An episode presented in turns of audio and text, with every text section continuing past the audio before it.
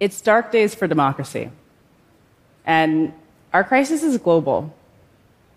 If you're like me, you can feel it in your bones.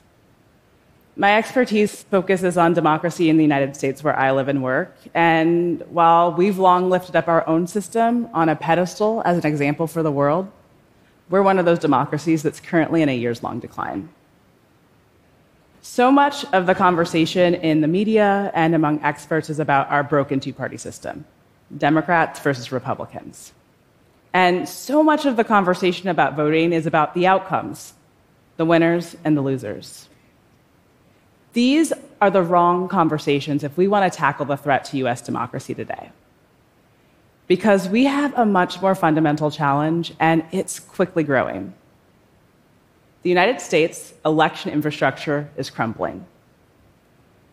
By infrastructure, I mean the technology, the physical infrastructure like facilities, and most importantly, the human infrastructure, the people who manage the US voting process. Election infrastructure is so essential that it's been designated critical infrastructure by the US Department of Homeland Security. That puts it on par with systems like our power grid and water supply in the eyes of the federal government. But they haven't invested in it like it's critical.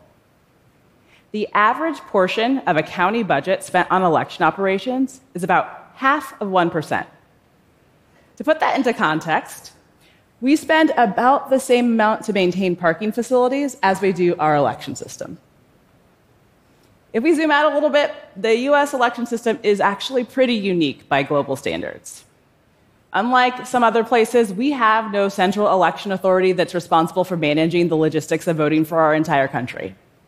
Instead, we have thousands and thousands of local departments that each have some independent mix for figuring out how to make voting work where they live. These departments are staffed by professional election officials with support from volunteer poll workers during peak election season. So, with no government run how to for how to administer elections, we end up seeing widely different voting experiences throughout the US where voting can legitimately work one way in one community and look totally different somewhere else. For over a decade, my work has focused on providing technology and training and other resources to state and local election officials to support them in their work serving voters. In my current role, that has looked like working with election departments in every corner of the country that together serve about 75% of our eligible voters. This has given me a really unique window into what it actually takes these public servants on the front lines to do things like keep voter rolls up to date and quickly and accurately count ballots and inform their communities about how the process works. This year round work is hard, and it's often super thankless. And the last two years have been some of the worst. Election officials who serve millions of voters currently lack the basic technology that they need to reliably do their work. It either doesn't exist or it's shockingly outdated. In the year 2020, we supported a small New England town replace their hand crank ballot box that they had been using since the early 1900s to count ballots. One was literally held together by duct tape. Even worse, the people that underpin our voting process. The elected officials are currently under attack. In exchange for being outspoken about the integrity of the process that they managed in 2020, which, by the way, turned out to be our highest turnout election in the US in over a century, and the most secure election ever administered in our history, according to our national security community. In exchange for the grit and determination that it took to make that possible during a global pandemic, today election officials are receiving death threats, their children are being bullied, and some have had to flee their homes. A recent survey shows that one in three election officials, one in three, currently feel unsafe doing their work. It's appalling. And enough is enough. We are at a tipping point for US democracy and, frankly, democracy globally. I don't know about you, but I personally don't feel comfortable just standing around leaving things to chance. And I especially don't feel comfortable standing by asking election officials to keep figuring out how to make it work alone while our system is getting pushed to its brink. We need to rally around a set of shared values and standards, a North Star, so that every single voter, regardless of their zip code, has access to a process that's both fair and trustworthy. Election officials need a place where they can come together to keep their skills fresh so that they're ready to tackle whatever challenges might come, whether it's training to bolster cybersecurity or to combat disinformation or to help them keep voters safe during a pandemic.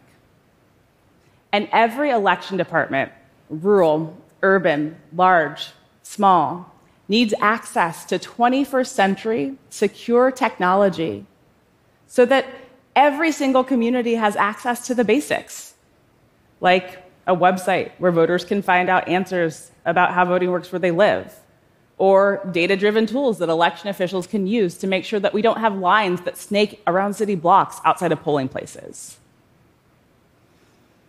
Last summer, I was at my first conference since the start of the pandemic. And I was going up the escalator, and I locked eyes with this election official who I absolutely adore. Um, let's call her Sarah. I ran and I gave Sarah a huge hug, and I realized that probably 60 seconds passed before we let go. And when we did, I was crying, and so was Sarah. Sarah's life got flipped totally upside down after the 2020 election when a vicious conspiracy theory about her office went viral.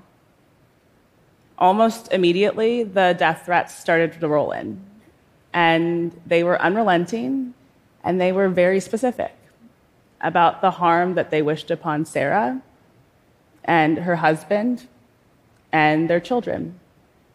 And still, Sarah never backed down from telling the truth about the process that she led. In that moment, I was so overwhelmed with gratitude and love and admiration for Sarah that I couldn't help the tears. But I think if I'm being super, super honest, I was just so happy that my friend was still here to hug. Election officials deserve a warm, welcoming community where their hard work is celebrated and encouraged, not vilified. And all of this is exactly why I'm so excited that we are inviting every single election department in the United States to join the U.S. Alliance for Election Excellence.